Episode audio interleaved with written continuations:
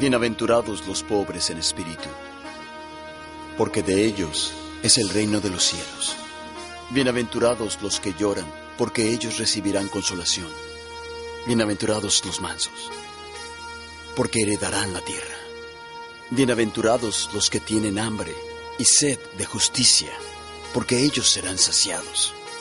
Bienaventurados los misericordiosos, porque ellos alcanzarán misericordia. Bienaventurados los de limpio corazón, porque ellos verán a Dios. Bienaventurados los pacificadores, porque ellos serán llamados hijos de Dios. Bienaventurados los que padecen persecución por causa de la justicia, porque de ellos, porque de es el reino de los es el reino de los cielos. A partir de este instante,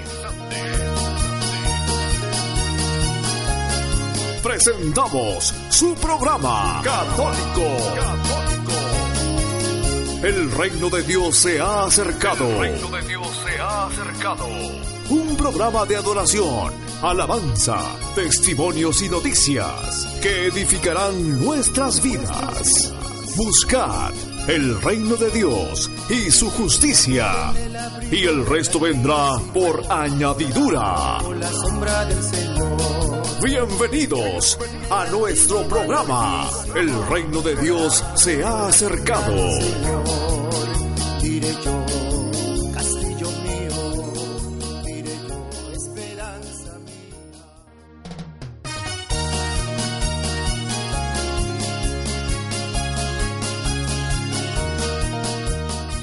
Hoy es 28 de septiembre del 2014, vigésimo sexto domingo del tiempo ordinario. Esto es el reino de Dios. Se ha acercado. El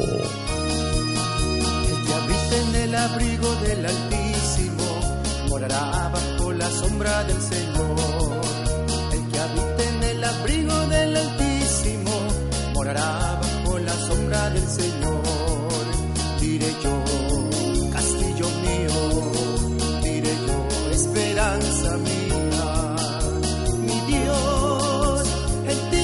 confiaré.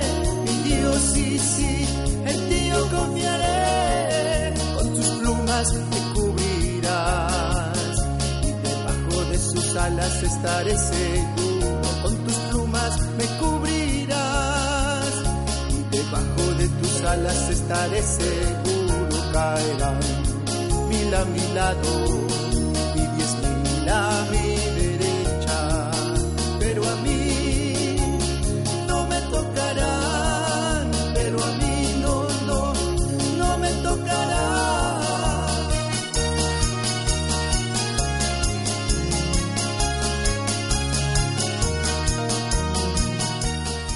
Hermanos y amigos, bienvenidos a nuestro programa para el día de hoy.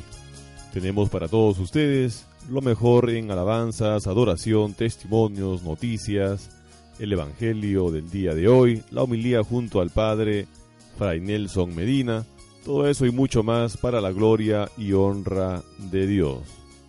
Alabemos al Señor. más que victoriosos en Cristo Jesús, ¿verdad, hermanitos? Así que vamos a alabar al Señor.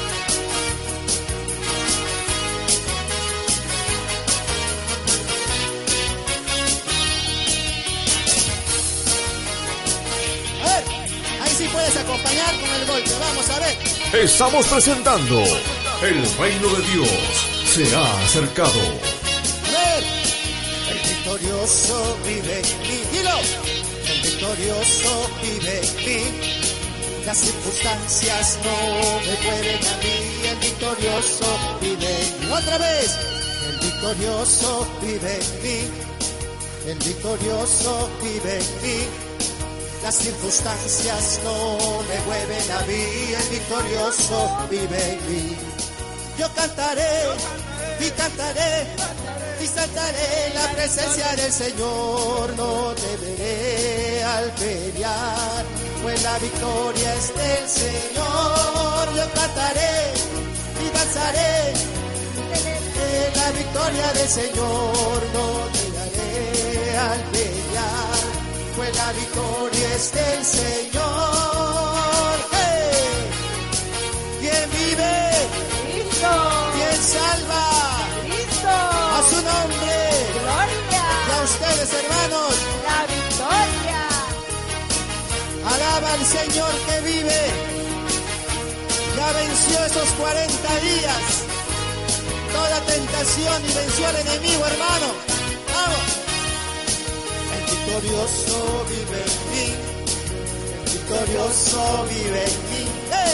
Las circunstancias no me mueven a mí. El victorioso vive en mí. El victorioso vive en mí. El victorioso vive en mí. Las circunstancias no me mueven a mí. El victorioso vive en mí. Cántale, yo cantaré y danzaré. Celebraré la victoria del Señor. No temeré al pelear. Pues la victoria es del Señor. Tú cantarás y danzarás. Celebrarás la victoria del Señor. No temerás al pelear. Pues la victoria es del Señor. ¡Uh! Alaba a Cristo que vive. A nuestro Señor y Rey.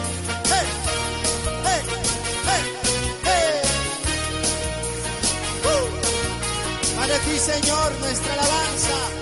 Para ti, Señor, nuestra danza. ¡Hey! ¡Hey! ¡Hey! Victorioso vive en mí. Dilo. Victorioso vive en mí. Las circunstancias no me mueven a mí. El victorioso vive en mí. Otra vez. Victorioso vive en mí. El victorioso vive en mí. Circunstancias no me mueven a mí. El victorioso vive en mí. ¡Eh! Yo cantaré y danzaré. Celebraré la victoria del Señor. No temeré al pelear. Pues la victoria es del Señor. ¡Eh! Yo cantaré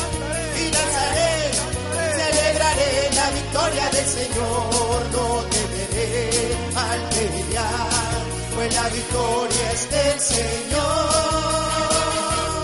Sí, Señor. La victoria es tuya, Padre bendito. Ahí en esa cruz venciste al enemigo. Aplastaste al príncipe de este mundo, Señor. Y nos diste esa victoria a nosotros, Señor. Por eso este pueblo victorioso te dice, a tu nombre Gloria. y al su pueblo. Así es, hermanos. El victorioso vive en mí. El victorioso vive en ti. Y eso va a hacer de que cada uno de nosotros evitemos hablar mentiras, hacer lo incorrecto. Pues hoy queremos hablar un poco sobre los pecados de la lengua. ¿Decir mentiras es pecado? ¿Cuál es nuestra respuesta? Pues después de esta canción estaremos dando a conocer si es o no pecado decir mentiras. Continuamos alabando al Señor. El justo florecerá como la palmera y crecerá como cedro en el Líbano. El justo florecerá como la palmera y crecerá como cedro en el Líbano.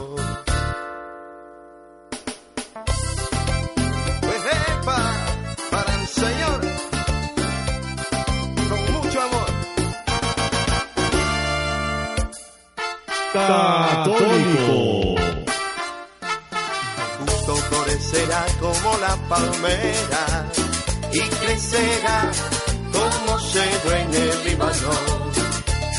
El justo florecerá como la palmera y crecerá como cedro en el Líbano. Plantado en la casa del Señor, en los atrios de nuestro Dios, en los atrios de nuestro Dios el justo florecerá, plantado en la casa del Señor, en los atrios de nuestro Dios, en los atrios de nuestro Dios, el justo florecerá. El justo florecerá como la palmera y crecerá como cedro en el Líbano. El justo florecerá como la palmera y crecerá como cedro en el Líbano. Casa del Señor, en los atrios de nuestro Dios, en los atrios de nuestro Dios, el justo florecerá. Plantado en la casa del Señor, en los atrios de nuestro Dios, en los atrios de nuestro Dios, el justo florecerá. Esta noche nos vamos a gozar. Jesús el Nazareno, Esta noche nos vamos a gozar. con Jesús el Nazareno,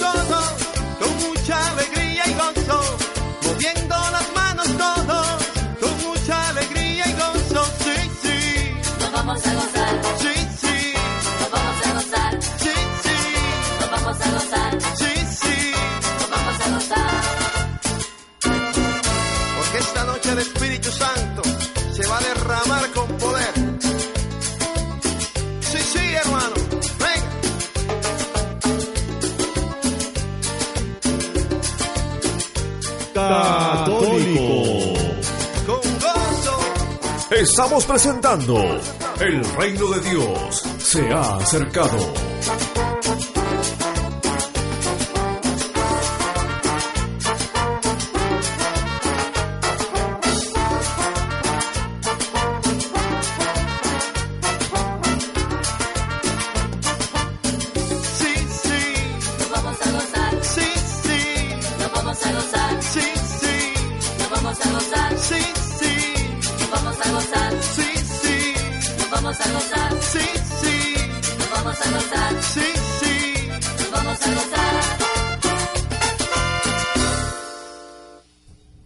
Decir mentiras es un pecado venial si como parte de una broma haces creer a la gente que tu tío, por ejemplo, fue atacado por una ardilla. Podría ser un pecado mortal si de manera intencional acabas la reputación de una persona, o si influyes en una decisión peligrosa o mortal para ésta.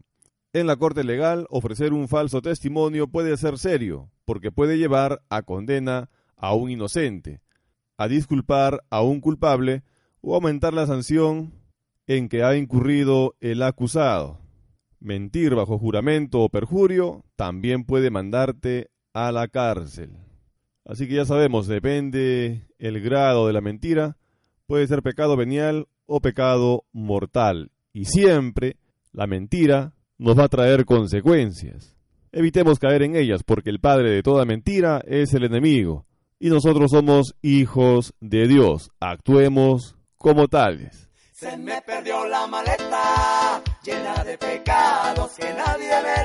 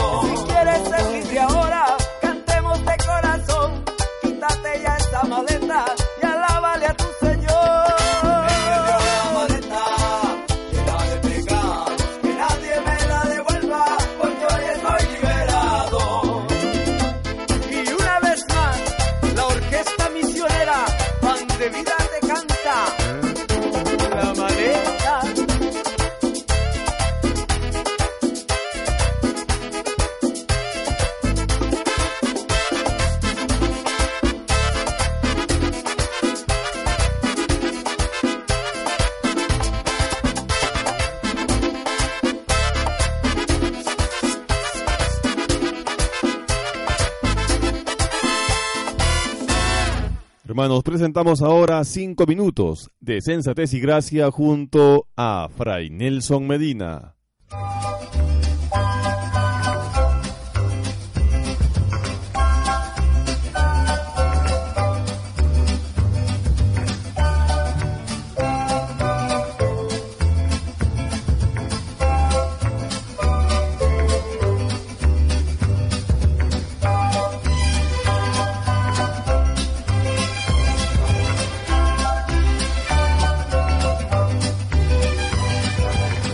Está contigo Fray Nelson Medina.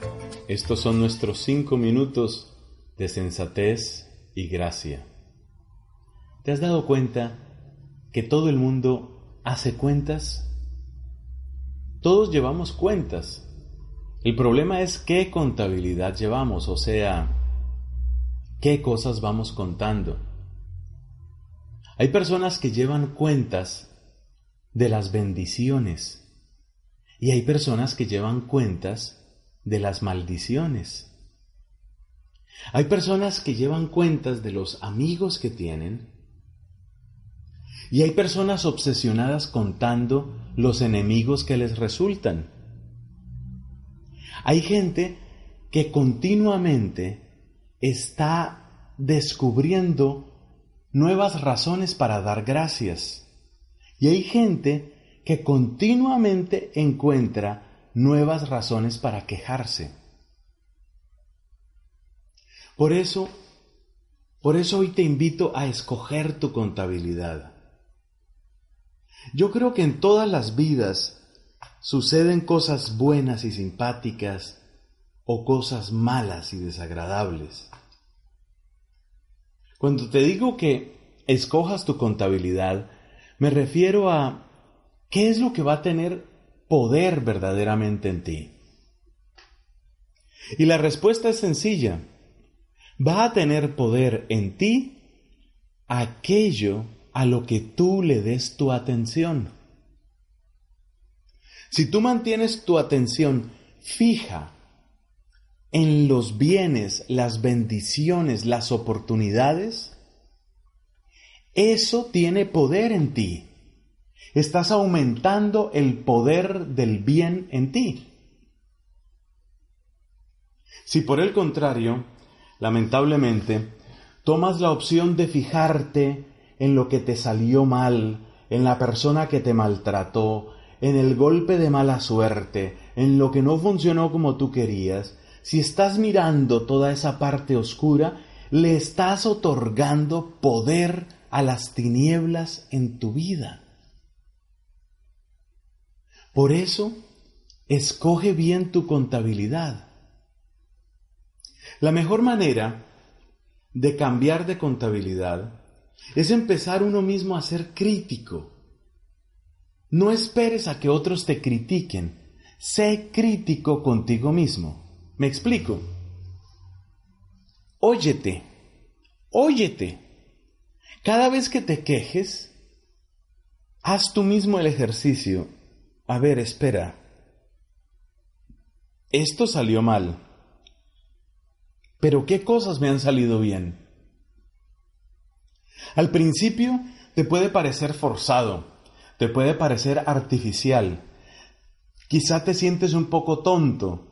Quizá pienses, va, simplemente estoy tratando de sugestionarme, pero en el fondo todo es un desastre.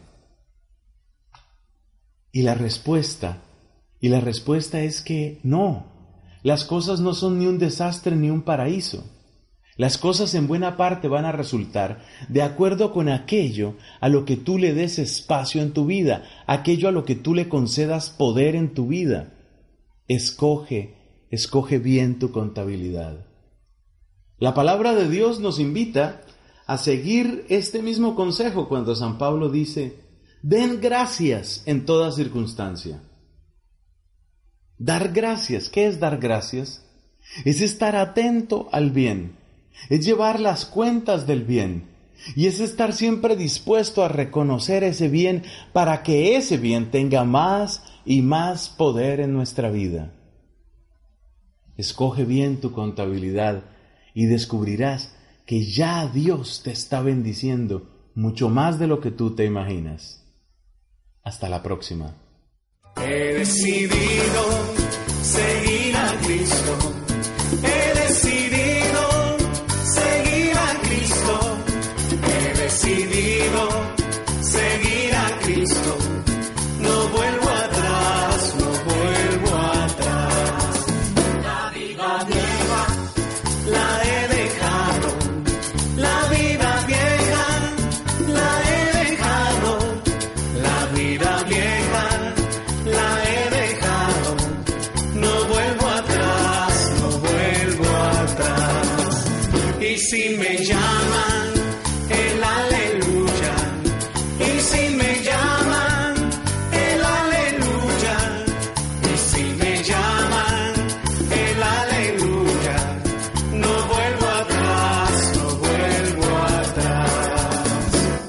Estamos presentando El reino de Dios se ha acercado. Vamos con las palmas, hermanos. Ven Espíritu Santo como en Pentecostés. En lenguas queremos alabarte. En lenguas queremos orarte, Señor. Derrama tus dones. Derrama, Señor, sobre nosotros.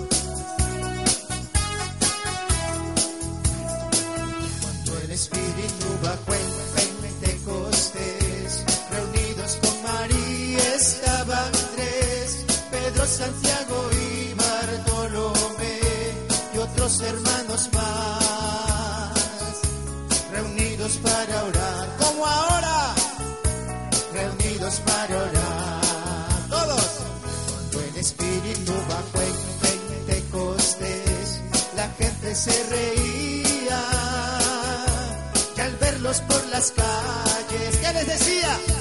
Borrachos les decía, que al verlos por las calles, ¿qué les decía? Les decía, ahora algunos ríen, hoy también, cuando les cuento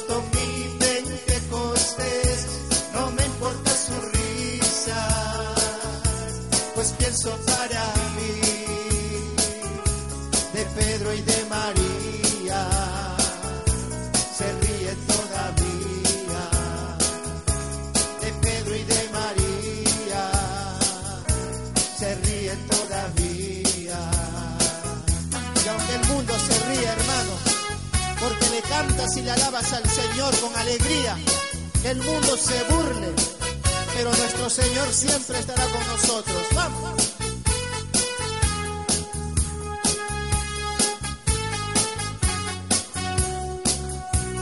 Vamos a cantar todos, hermanos, a ver.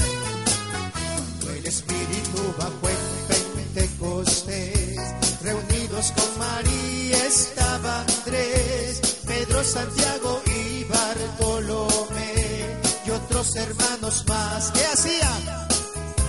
Reunidos para orar, reunidos para orar. Otra vez.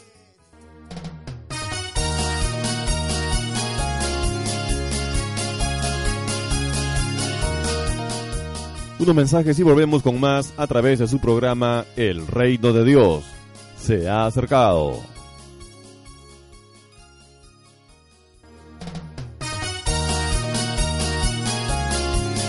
Hermanos y amigos, la primera lectura para el día de hoy, Ezequiel capítulo 18 versos del 25 al 28. Así dice el Señor, comentáis, no es justo el proceder del Señor, escuchad, casa de Israel. ¿Es injusto mi proceder? ¿O no es vuestro proceder el que es injusto? Cuando el justo se aparta de su justicia, comete la maldad y muere. Muere por la maldad que cometió. Y cuando el malvado se convierte de la maldad que hizo y practica el derecho y justicia, él mismo salva su vida.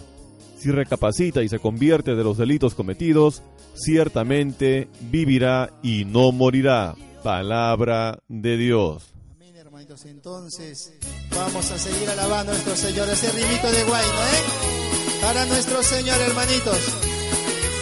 Como buenos peruanitos, vamos a alabar al Señor, hermanos.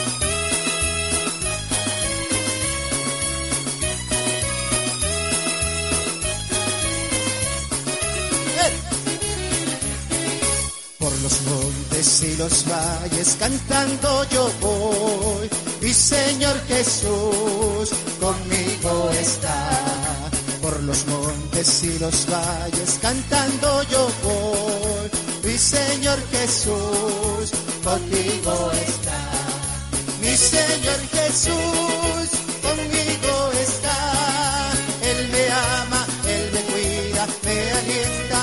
salva de todos con su amor.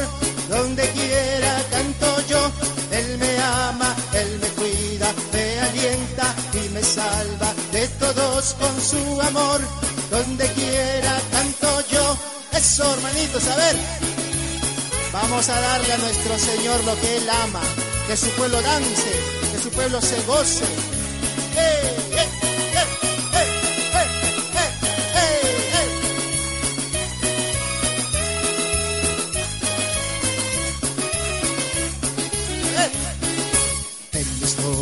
de tristeza, Él me ayudará, me consolará, Cristo Salvador. Vamos, en mis noches de tristeza, Él me ayudará, me consolará, Cristo Salvador. Todos, me consolará, Cristo Salvador. Él me ama, Él me cuida, me alienta y me salva de todos con su amor. Donde quiera que yo voy, Él me ama, Él me cuida, me alienta y me salva de todos con su amor. Donde quiera canto yo. ¡Hey! Vamos hermanito, vamos, bailale al Señor.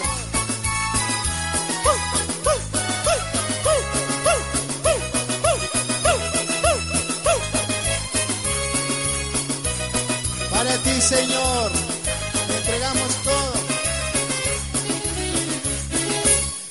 es el camino, la verdad y la vida.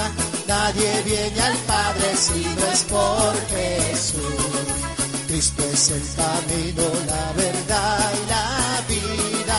Nadie viene al Padre si no es por Jesús. Todo el que creyera será perdonado. Al que se arrepienta vida le será perdonado. Al que se arrepienta le. Yo voy siempre alegre cantando a mi Cristo, porque me ha librado de condenación. Eh, yo voy siempre alegre cantando a mi Cristo, porque me ha librado de condenación. Pronto le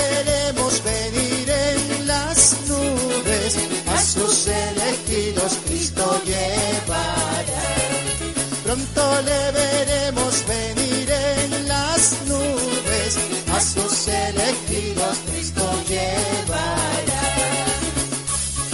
Y por mientras, Señor, te alabamos aquí, esperando tu venida, Señor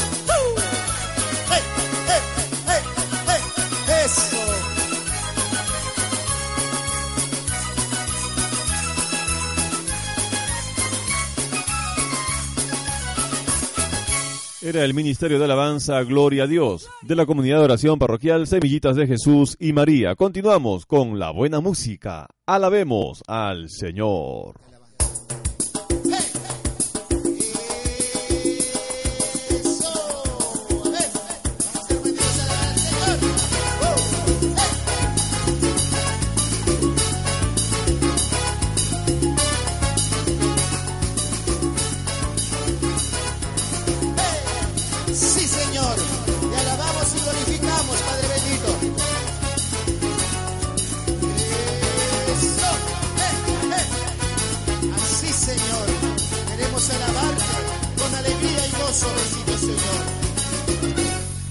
poesía de alabanza, de alegría, bendición.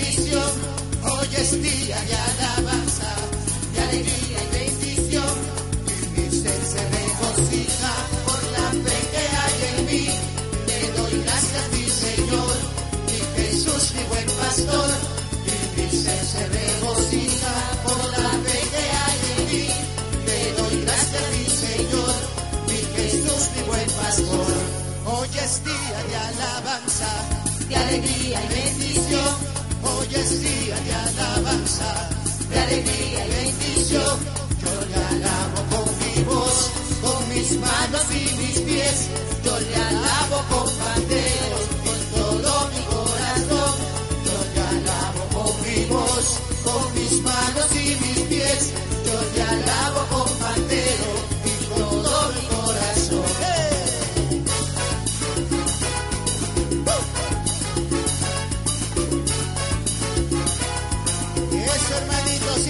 A nuestro Señor, a su nombre. Gloria.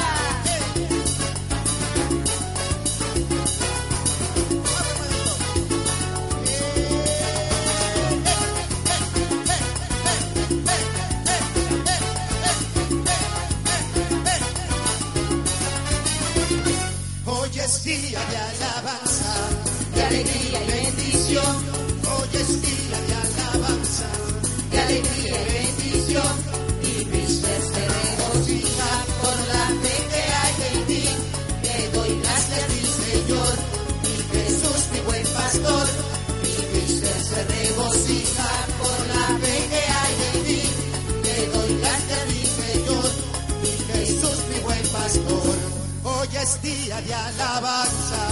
alegría y bendición. Hoy es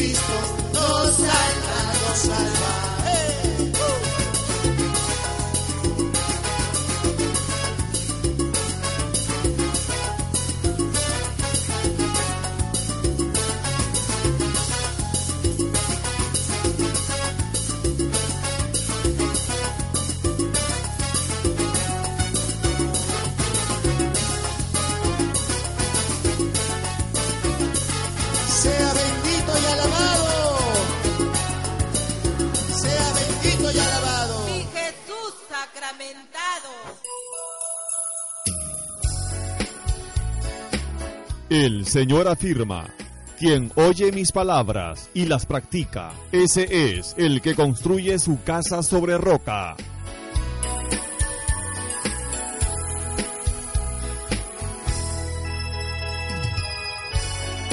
Vienen los torrentes, soplan los vientos, pero esta no se precipita porque está bien construida.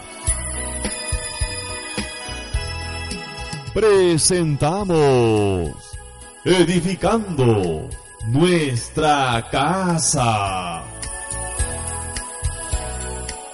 Hermanos y amigos, continuamos con el tema El anillo es para siempre junto al sacerdote Ángel Espinosa. de que vives buscando la felicidad de alguien. Hay quien solo da problemas por falta de amor en el matrimonio. No vive orgulloso de estar casado. Vive, sí, gozando de los beneficios de estar casado y queriendo otras cosas. Siguiente característica, el anillo es de metal precioso, además de que brillaba es de metal precioso, es decir, o son de oro o son de plata o son de algún material que llamamos precioso, ¿verdad? O tratamos de que sea precioso. Pues bueno, para mí es como un símbolo y una señal de lo precioso que es tu matrimonio. Y quisiera que te grabaras esto. Tu matrimonio es la empresa de tu vida. Más importante que tu negocio, más importante que exportar, más importante que hacer dinero, más importante que ser hombre de sociedad, más importante, óiganlo bien señores, que trabajar todo el día, más importante es tu matrimonio. Tu matrimonio es la empresa de tu vida y tu mujer es tu mejor cliente. Claro, me ha tocado encontrarme con un señor que tiene un escritorio precioso y entra el cliente y se levanta y lo saluda de mano y lo invita a sentarse y toca el timbre y entra la secretaria y ofrézcanle por favor a don fulano de tal un café y, se levantan y le enseñan el despacho. Y ese mismo señor a las dos de la tarde llega a su casa con cara de caballo, con cara de caballo histérico, a reclamarle a la señora que está un poquito fría la sopa que porque está sucia la casa. Oye, ¿te das cuenta de la diferencia entre un cliente y tu esposa? O la señora que tiene la escuela donde trabaja, se desvive por los niños y llega a, a su matrimonio, a su casa, y le pega a los hijos. Qué espectáculo tan triste. Y medio maltrata al marido, reniega, grita. En cambio, con los niños y con las maestras todo era ternura y amor. El matrimonio es la empresa de tu vida. Les voy a leer algo.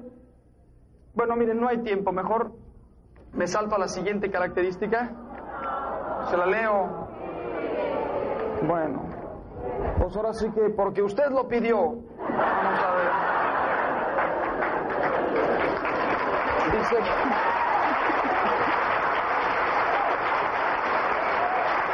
Dice aquí. Les voy a leer una paginita que se llama la triste esposa de un marido ejemplar. ¿Has conocido alguna vez una triste esposa?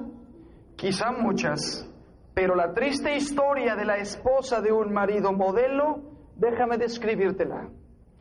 Ya lo decían de él antes de la boda, su esposa nunca pasará hambre. Es trabajador, inteligente, emprendedor, trabaja en un negocio que ha ido creciendo, tiene su sueldo, un negocio que exige trabajo y vigilancia, y por eso él tiene siempre la cabeza llena de inquietudes y de proyectos y de responsabilidades. Cuando viene a cenar, está ausente. Si sale a la conversación la más pequeña alusión a algo que, que le pueda recordar el trabajo, entonces sí se queda en ella y no acaba y platica y platica. Está tan ocupado y preocupado que su mujer ya no se atreve a decirle nada de sus pequeñas preocupaciones, que el pequeño tosió poco, que el mayor trae malas calificaciones. Estas cosas o lo ponen nervioso o corre el peligro de castigarla más. Ella no se atreve tampoco a preguntarle su parecer sobre la cena del día siguiente con aquellos amigos que han invitado a tomar unos tacos o que los van a recibir en familia. Ella quisiera saber qué piensa del vestido que se va a poner o del regalo de cumpleaños que le va a dar a los niños. Pero él está tan por encima de estas pequeñeces. Aparte, ella ya sabe que tiene toda la confianza de él. ¿Para qué molestarlo? Su única distracción es, ir los es ver los domingos un partido de fútbol. Ella, en cambio, ni el mejor partido del campeonato le atrae. Ella, pues, se queda en casa. A veces le gustaría salir con él o, o ir al teatro o ir a caminar, pero cuando él llega por la noche es para trabajar todavía más, para entregar cuentas. Él lo decía, a mi mujer nunca le faltará nada, pero él no piensa que a su mujer le hará falta un poco de distracción. Se queda pues ella en casa sola durante el día y moralmente sola cuando él está con ella. Si le dijesen a él que no es un buen esposo, se pondría rojo de indignación. Pero es que se mata por la familia. A su mujer no le falta nada. Tiene a su disposición todo lo que quiera, dinero también. Y no le pregunta cuánto ha gastado. Puede marcharse 15 días o 3 semanas a México a ver a la familia. Claro está, con los hijos, que él entre tanto va a trabajar para mantener la familia. La mayoría de, los, de sus compañeros tiene una amiga, una amante, en cambio él no, de sobra ella lo sabe, él no, él es un esposo fiel, él tiene sus preocupaciones de hombre, ella tiene sus preocupaciones de mujer, cada uno tiene las suyas. Él tiene los negocios, ella tiene la casa. Ella es la mujer solitaria de un marido ejemplar. Un velo de tristeza ha caído sobre esta mujer. A veces cuando está sola, ha llegado a llorar. Sus amigas le dicen, tú sí que has tenido suerte por el marido que te ha tocado. Y ella para sus adentros piensa, vaya suerte. La suerte de ser la triste esposa de un marido modelo. Ahí está una candidata a la infidelidad y la causa es quizá el desentendimiento por parte del marido. Un marido que se siente orgulloso porque trabaja de 8 a 8 y llega nada más a ver tele y a la cama y se siente orgulloso y no ha descubierto que el matrimonio era su empresa. Una señora me dijo un día, Estoy seguro de que mi marido nunca ha estado con otra, pero tampoco ha estado conmigo. Tampoco ha estado conmigo, tampoco. Y ya saben lo que le pasó a esa que le dice un día, cansada de que su marido tenga tan poquita ternura, tan poquito cariño, le dice, oye gordo, el vecino besa todos los días a su mujer, ¿no te gustaría hacer a ti lo mismo? Y él le dice, ¿no te importaría de verdad que yo bese todos los días a la vecina?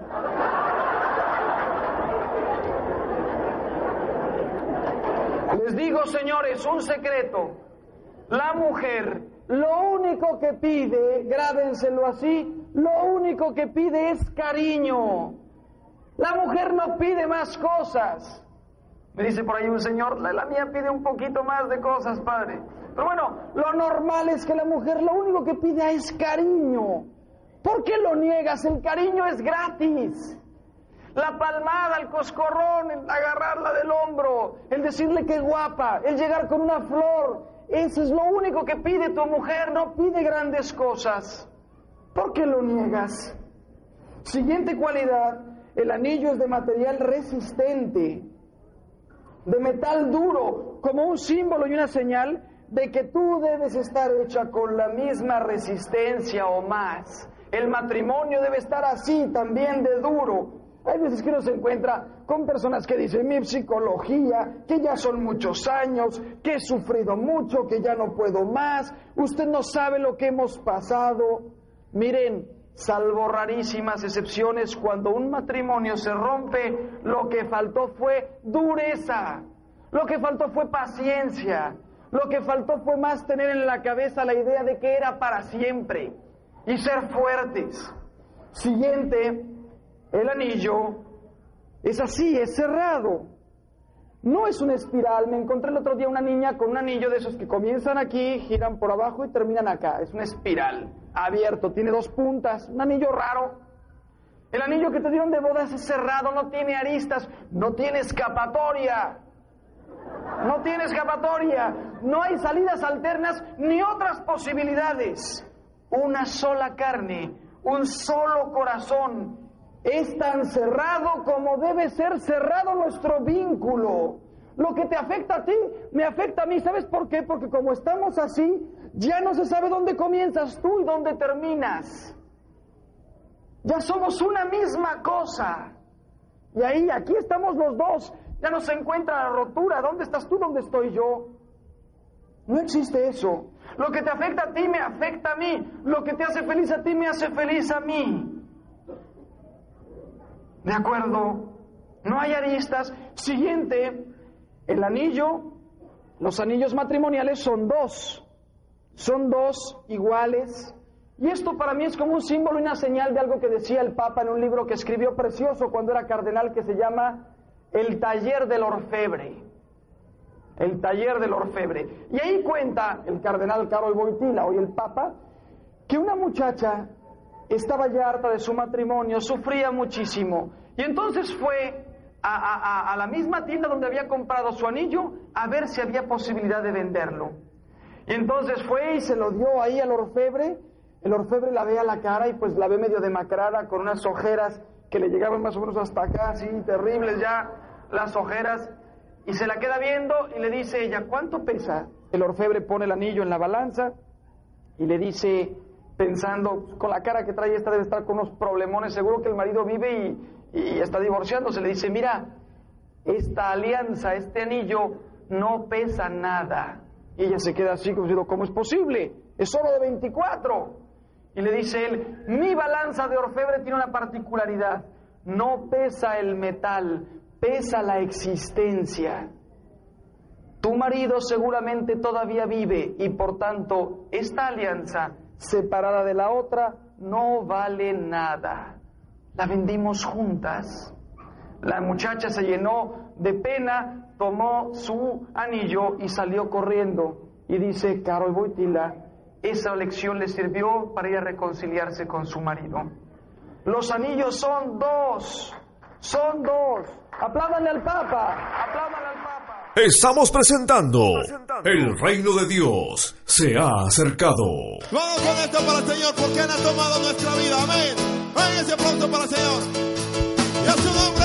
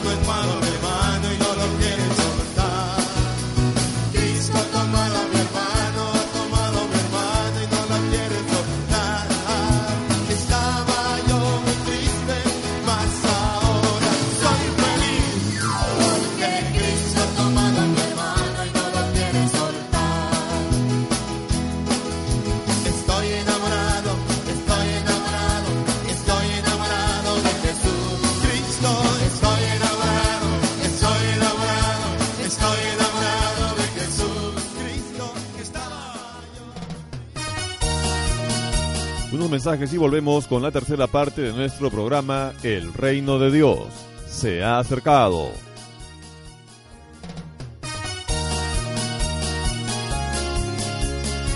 El salmo correspondiente al día de hoy es el Salmo 24. Señor, enséñame tus caminos, instruyeme en tus sendas. Haz que camine con lealtad, enséñame porque tú eres mi Dios y Salvador, y todo el día estoy esperando. Recuerda, Señor, que tu ternura y tu misericordia son eternas. No te acuerdes de los pecados ni de las maldades de mi juventud. Acuérdate de mí con misericordia. Por tu bondad, Señor, el Señor es bueno y es recto, y enseña el camino a los pecadores. Hace caminar a los humildes con rectitud, enseña su camino a los humildes.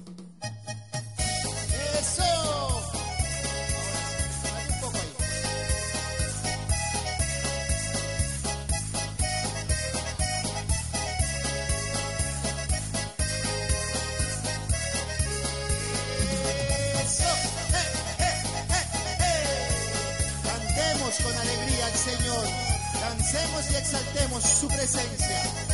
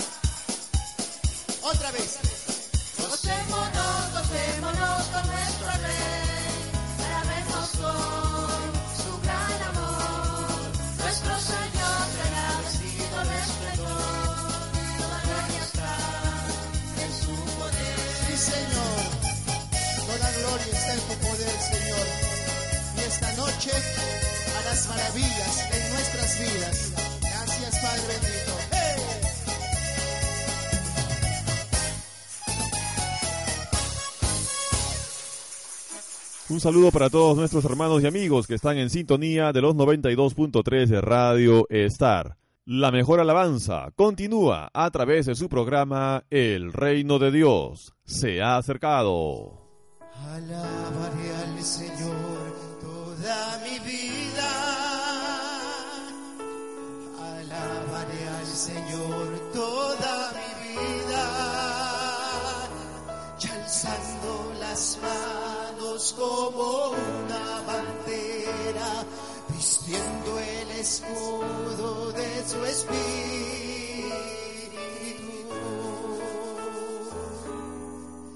Alabaré al Señor toda mi vida.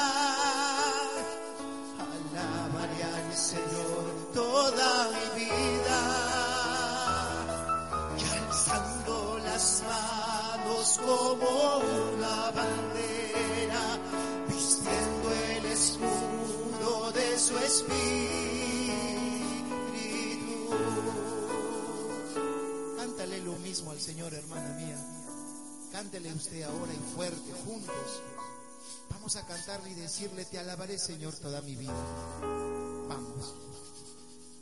Alabaré.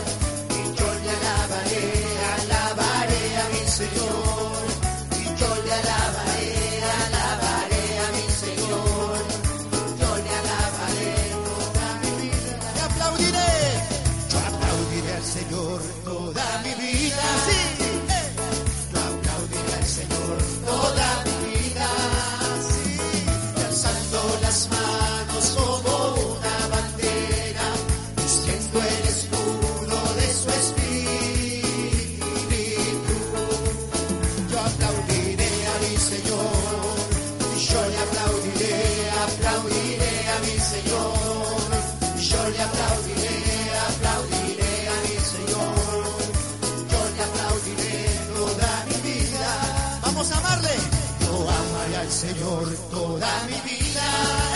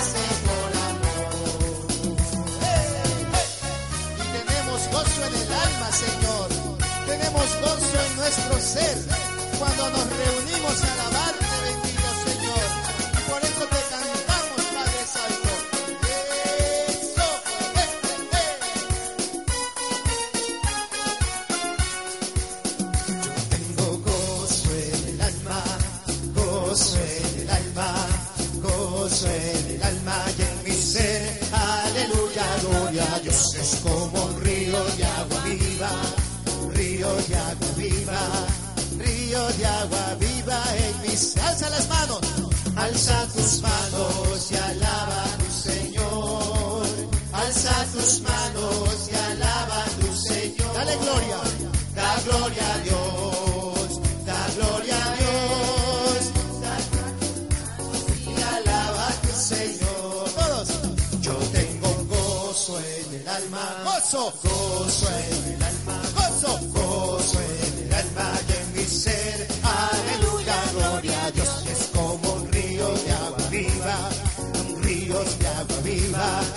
Ríos de agua viva y en mi ser. No te avergüences y alaba a tu Señor. A ver, hermano. No te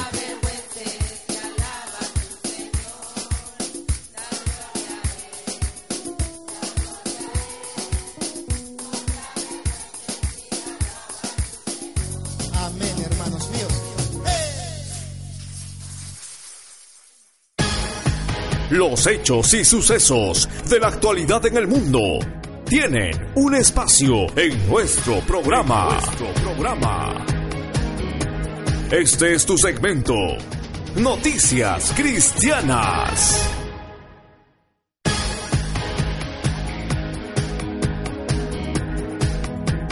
Embajador británico sobre el ISIS. Queremos que las minorías perseguidas puedan volver a casa.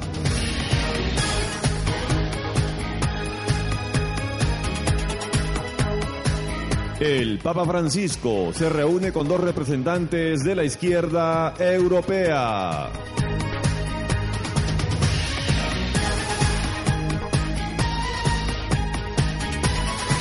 El Papa, no seáis obispos con fecha de caducidad.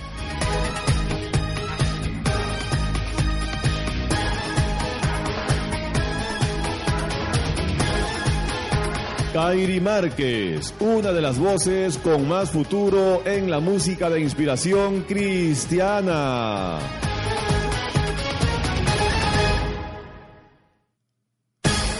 Papa Francisco se reúne con el presidente de Armenia.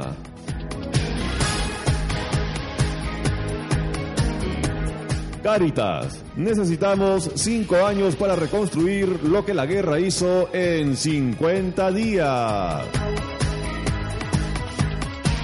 Estos son los titulares, titulares en Noticias Cristianas.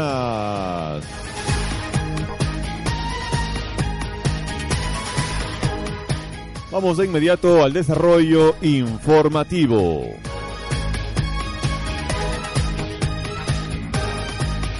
Embajador británico sobre el ISIS. Queremos que las minorías perseguidas puedan volver a casa. El mundo está conmocionado por la brutalidad y la violencia del ISIS. Ahora toca preguntarse qué se está haciendo para detenerlos. Hay una estrategia militar, una diplomática y otra de lucha contra el terrorismo. Nigel Baker es el embajador británico ante la Santa Sede.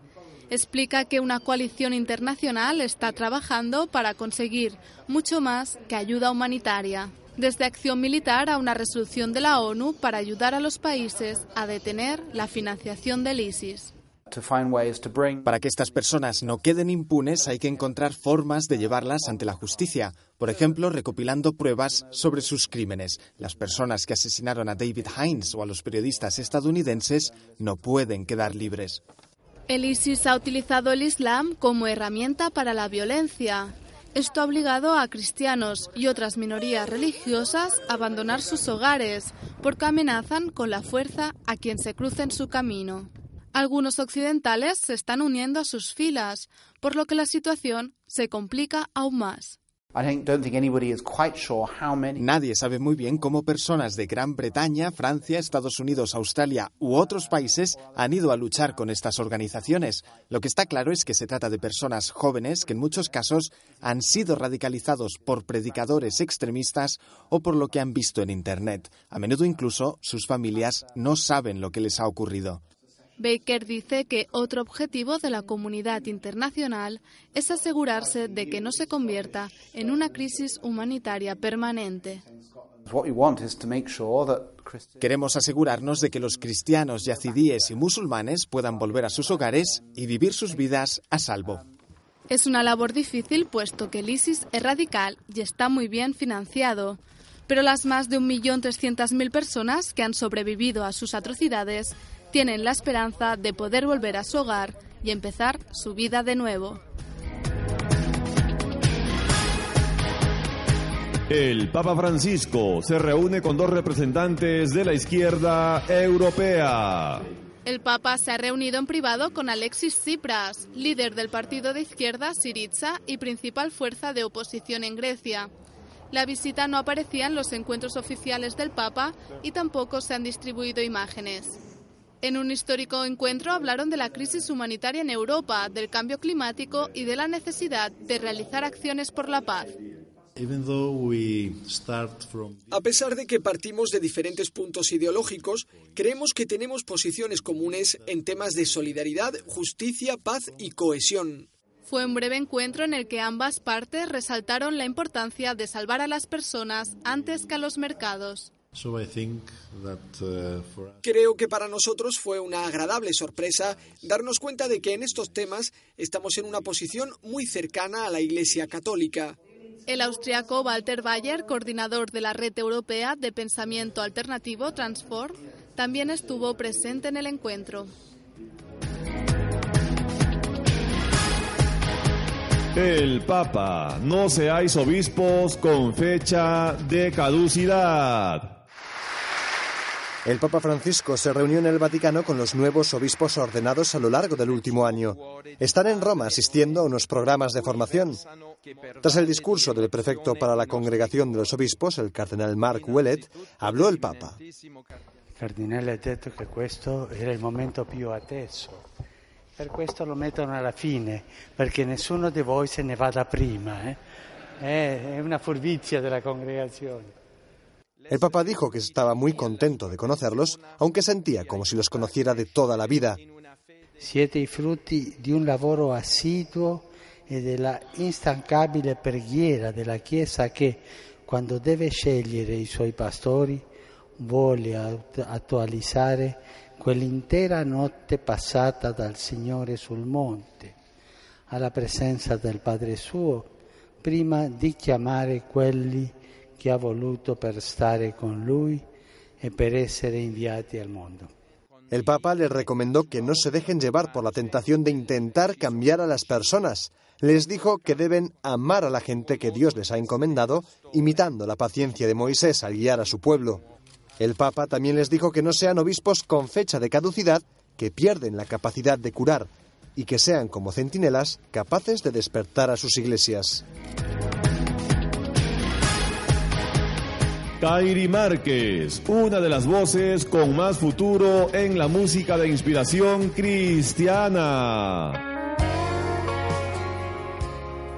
La infancia de Kairi Márquez no ha sido sencilla. A los siete años tuvo que vivir la separación de sus padres, que supuso también un cambio de país. Fue una dura experiencia que le provocó muchas dudas de fe.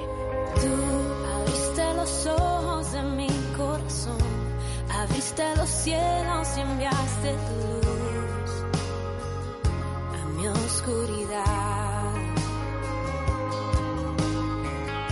A los 16 años, un compañero de coro le invitó a ver cómo ensayaba el grupo de música Cristo en Marcha, de la Renovación Carismática Católica. Desde entonces para ella la música fue el lugar del reencuentro con Dios. Sus letras reflejan cómo Él ha tocado su corazón. En Rey de Poder, la más conocida le canta esto. De aguas profundas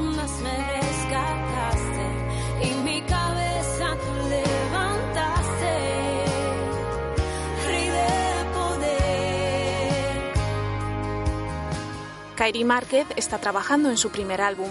Mientras tanto, colabora con otros músicos. Esta semana se está acompañando a John Carlo García en su gira americana.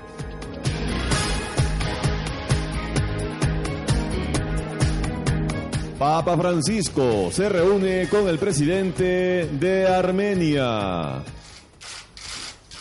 El sonido de los flashes anunció la llegada del presidente de Armenia al Palacio Apostólico.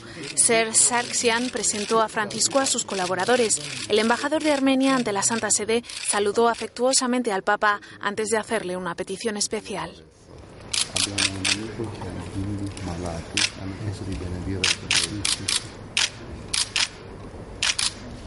La reunión duró 20 minutos en los que hablaron del papel de los cristianos en la vida y en la historia de Armenia. De hecho, fue la primera nación que adoptó el cristianismo como religión oficial. Además, hablaron sobre la violencia y los conflictos en Oriente Medio y la gravedad de la crisis humanitaria en la región. También abordaron los problemas de los cristianos y otras minorías en la zona. El mandatario regaló al Papa un tapiz armenio y le explicó que tiene como dibujo una cruz bordada. Francisco correspondió a este obsequio con un medallón del Ángel de la Paz. También le entregó un grabado con el antiguo diseño de la Plaza de San Pedro y dos copias de la exhortación apostólica Evangelii Gaudium. Aunque no hay confirmación oficial, el Papa podría visitar Armenia en el año 2015 al cumplirse el primer centenario del genocidio armenio. Como acostumbra, Francisco pidió al presidente armenio que rece por él.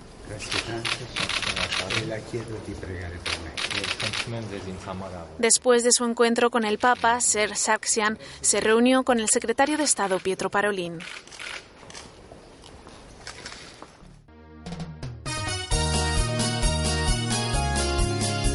Hermanos, vamos a una pausa comercial y retornamos con la última parte de nuestro programa. Volvemos.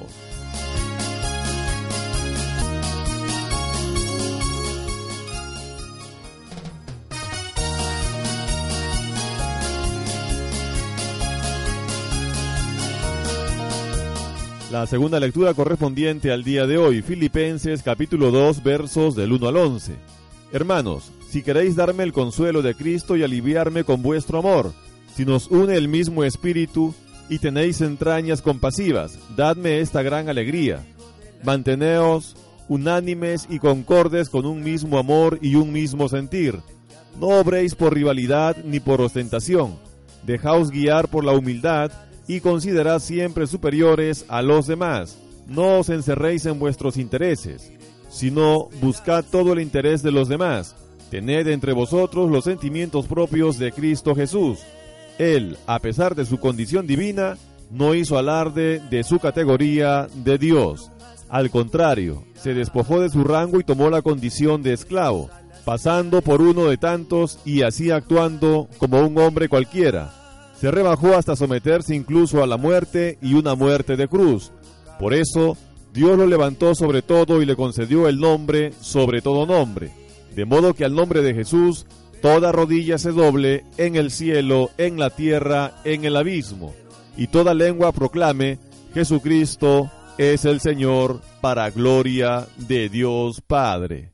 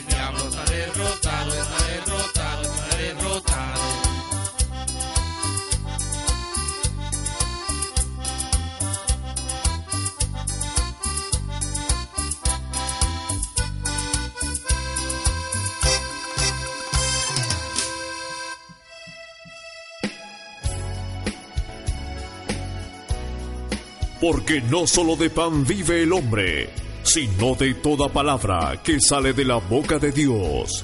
Presentamos el Evangelio de hoy. De hoy.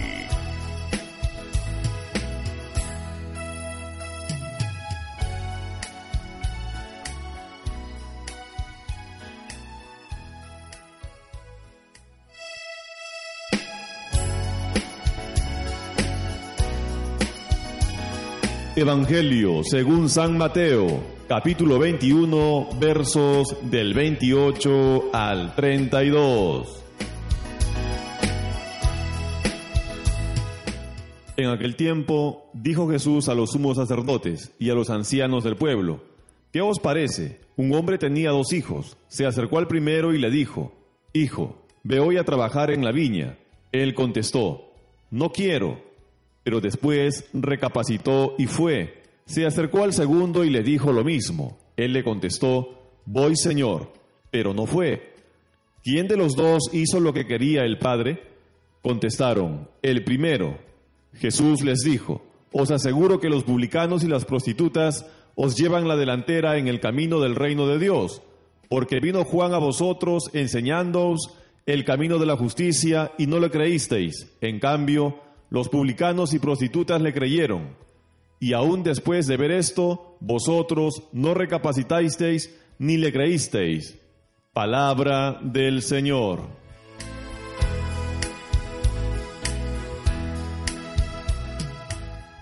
Hermanos queridos, una de las señales de que la palabra que escuchamos en la Eucaristía, palabra tomada de la Biblia, es, como decimos, palabra de Dios. Una de las señales es la extraordinaria fecundidad que tiene, lo cual se muestra en la variedad de interpretaciones, de enseñanzas que nos deja. Por ejemplo, el Evangelio de hoy lo podemos leer como la coherencia entre los pensamientos y las palabras por un lado, los hechos y las obras por otro lado. Evidentemente lo que Jesús está criticando en el caso de ese hombre que dijo, sí voy, pero al final no fue, lo que Jesús está criticando es la incoherencia. Y es muy importante esta denuncia, porque suele suceder que la conciencia humana, por dormida que esté, tiene un pequeño despertador en esa palabra, la palabra coherencia. Estoy acordándome en especial de lo que le sucedió a San Agustín. Como ustedes seguramente saben, este era un hombre muy inteligente, de los más poderosos intelectos de aquella época, además un hombre con una gran capacidad de palabra. Él era abogado y él era lo que en esa época llamaban retor, que viene a ser algo así como el equivalente de un líder de la opinión pública. Lo que hoy pretende la publicidad en cuanto al manejo de la opinión pública, eso era lo que hacían los oradores, los retores en tiempo de San Agustín. Así que Agustín tenía una poderosa inteligencia y tenía una poderosa palabra. Como abogado era capaz de ganar casos muy difíciles. Además, con mucha sagacidad, había ido construyendo una imagen, había ido construyendo un nombre. Podemos decir que había ido subiendo en la escala social y en la opinión de la gente. Y sabemos que cuando una persona tiene éxito, cuando tiene buena salud, cuando tiene buen dinero, cuando consigue buenas amistades, incluso cuando puede darse placeres lícitos o ilícitos, una persona así fácilmente se endurece en su propio pensamiento y arropado en la soberbia cree que nada tiene que cambiar. Pero es tan grande el amor de Dios que incluso en esas historias de arrogancia, Dios sabe meter un pequeño despertador y ese es el despertador de la coherencia. En el caso de Agustín, él se dio cuenta que su pensamiento volaba, pero su cuerpo se arrastraba.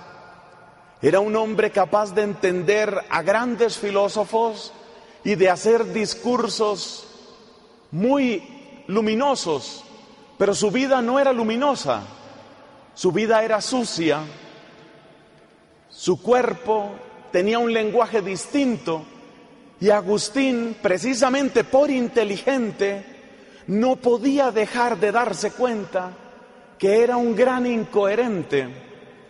Sentía que por dentro se reventaba, sentía que esa incoherencia le desgarraba profundamente.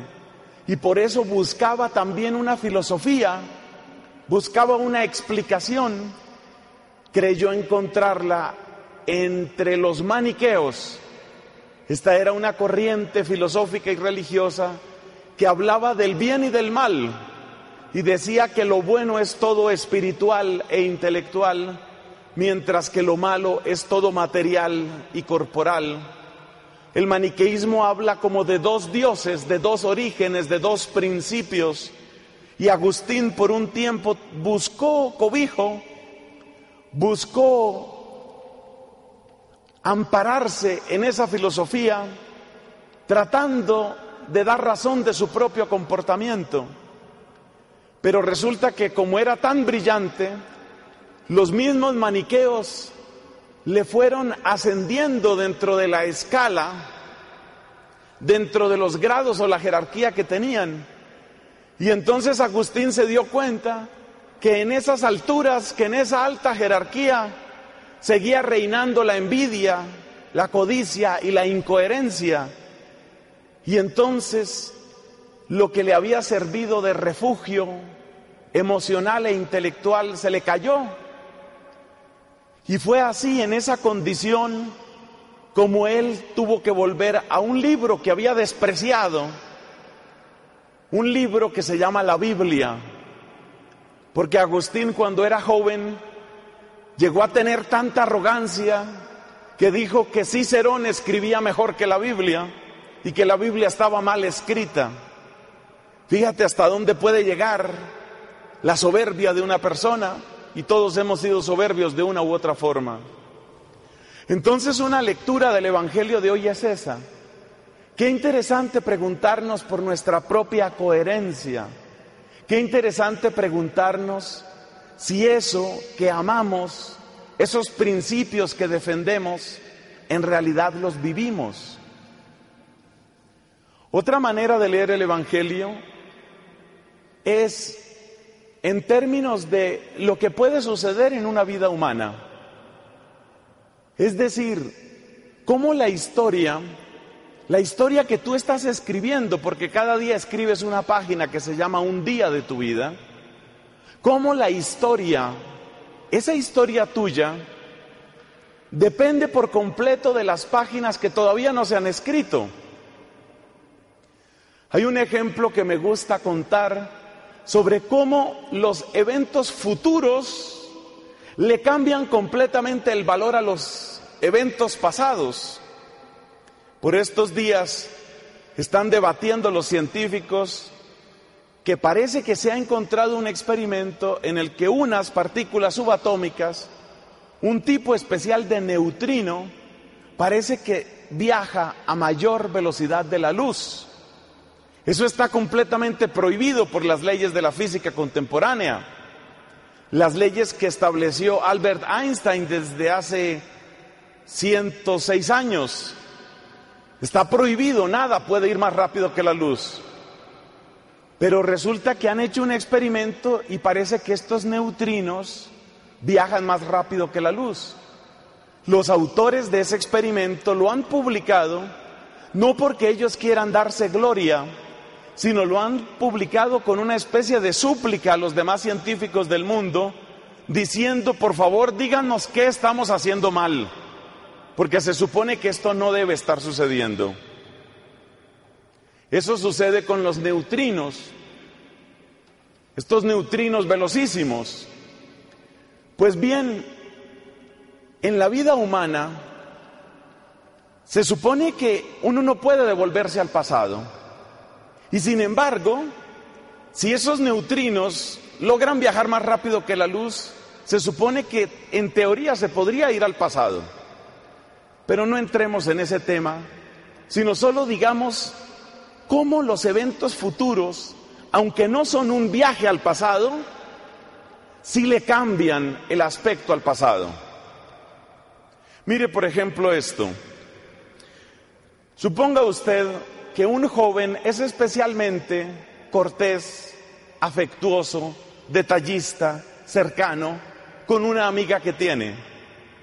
Y durante semanas la trata como si fuera la mejor persona, la mejor mujer, la mejor amiga. Cualquier problema que ella tiene, él trata de estar cerca, parece muy respetuoso, parece muy colaborador.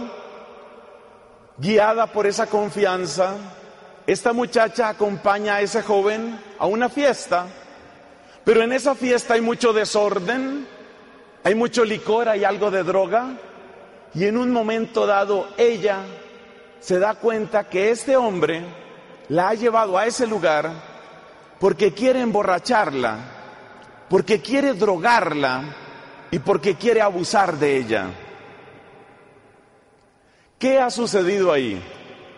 En el momento en el que esta joven se da cuenta que ese muchacho se estaba ganando la confianza de ella para, para un propósito, y ese propósito era repugnante y ruin, en ese momento, ese evento, aunque posterior a todas las cortesías anteriores, ese evento cambia el valor de todo lo que se hizo antes. Lo mismo pasa en la vida humana. La vida humana no hay que mirarla tan sencilla, tan simplísticamente, como una acumulación de logros o una acumulación de fracasos. Porque resulta que la vida humana siempre depende de lo que no ha sucedido. Y por eso los antiguos católicos eran tan fervorosos en pedir a Dios una santa muerte. Y eso tenemos que seguir pidiendo nosotros. Hay que pedirle a Dios una santa muerte. Porque lo que vale no es lo que uno ha escrito. Si hubiéramos cortado la película de ese muchacho y esa muchacha, si hubiéramos cortado la película mientras él le hacía mil cortesías y tenía mil detalles con ella, todos hubiéramos dicho, qué hombre tan maravilloso. Pero en los últimos tres minutos de la película todo cambia. Y por eso las lecturas de hoy también nos invitan a descubrir el futuro como fuente de sentido. Es verdad que el pasado es la raíz, pero el futuro es el sentido, es el significado. Es en el futuro donde nosotros encontramos el verdadero peso de lo que nos ha sucedido. Porque Dios es tan poderoso que puede tomar incluso las miserias y los pecados de una persona y puede convertirlos en evangelio. Fíjate el caso de la samaritana.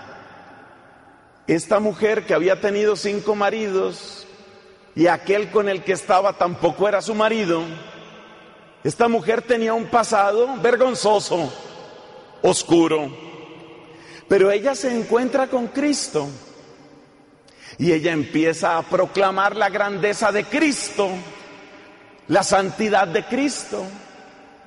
Y el recurso que utiliza la samaritana es decirle a la gente, este hombre me ha dicho todo lo que yo he hecho, ¿no será el Mesías? Hablando de ese modo, ella como persona quedaba muy por el suelo, pero hablando de ese modo, utilizaba su pasado para una causa noble, porque utilizaba su pasado para proclamar que hay uno que es grande, que es ungido, que es santo y perdonador, uno que se llama Jesús. Es decir, que ese pasado de ella, aunque fuera tan lamentable, se convierte en evangelio. Y este es un mensaje muy poderoso para que nosotros, no importa cuál haya sido nuestro pasado, apliquemos las palabras que aparecen en la primera lectura de hoy tomada de Ezequiel.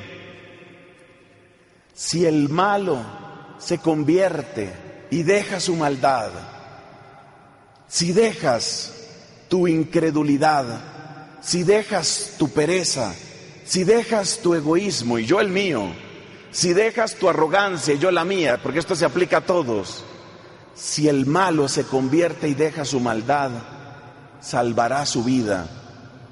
El pasado es la raíz, pero el futuro es el sentido.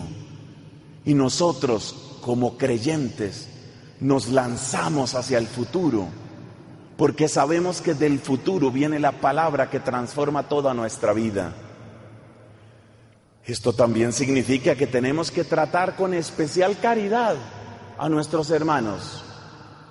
A veces uno es duro y juzga a la gente. Y a veces uno cree que puede juzgarla simplemente por su pasado. Pero uno no sabe lo que Dios va a hacer en el futuro de esa persona. Quien hubiera visto a María Magdalena antes del encuentro con Jesús, indudablemente hubiera tenido una pésima opinión de ella. Y el que hubiera visto a la samaritana y el que hubiera visto a Pablo antes de su conversión blasfemando, iracundo, buscando recursos para asesinar a los cristianos. Pero la mirada de Dios supera. Dios tiene todavía muchas sorpresas por dar. Y nosotros tenemos que ser mucho más humildes en nuestra manera de opinar de los demás. Porque ni es seguro que nosotros sigamos en la fe que tenemos, Dios nos ayude y se compadezca, ni tampoco tenemos que condenar anticipadamente a nadie. El mismo Jesús lo advirtió en otro lugar donde dijo, mire, hay muchos primeros que van a ser últimos y muchos que parecían retrasados en la fe, incrédulos, perezosos en el camino del Señor. Quizás en un golpe de su gracia terminan dándonos testimonio a todos. Alabemos al Señor que en su providencia inescrutable va llevando los destinos del mundo y con humildad trabajemos en nuestra propia conversión para que en nosotros brille esa gloria del Señor, como lo dijo la oración introductoria de la misa de hoy. Dios muestra que es todopoderoso porque es todo misericordioso.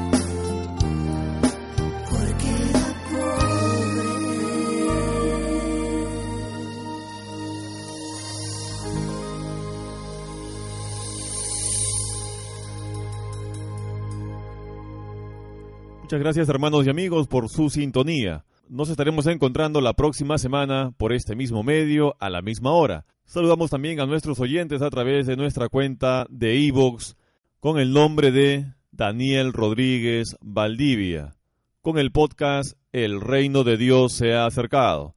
Hasta la próxima. Dios nos bendiga. Hemos llegado a la parte final de nuestra programación para el día de hoy. Del programa Cristiano Católico, el reino de Dios se ha acercado. Escríbanos a nuestro correo electrónico Demos gloria a Dios arroba gmail.com. Háganos llegar sus interrogantes, saludos, comentarios y testimonios para la honra y gloria de Dios Todopoderoso. Confiaré. Que la gracia, amor y paz de Dios, que sobrepasa todo entendimiento, more en vosotros por Jesucristo nuestro Señor. Hasta la próxima. Dios nos bendiga. Mi Dios, en ti yo confiaré.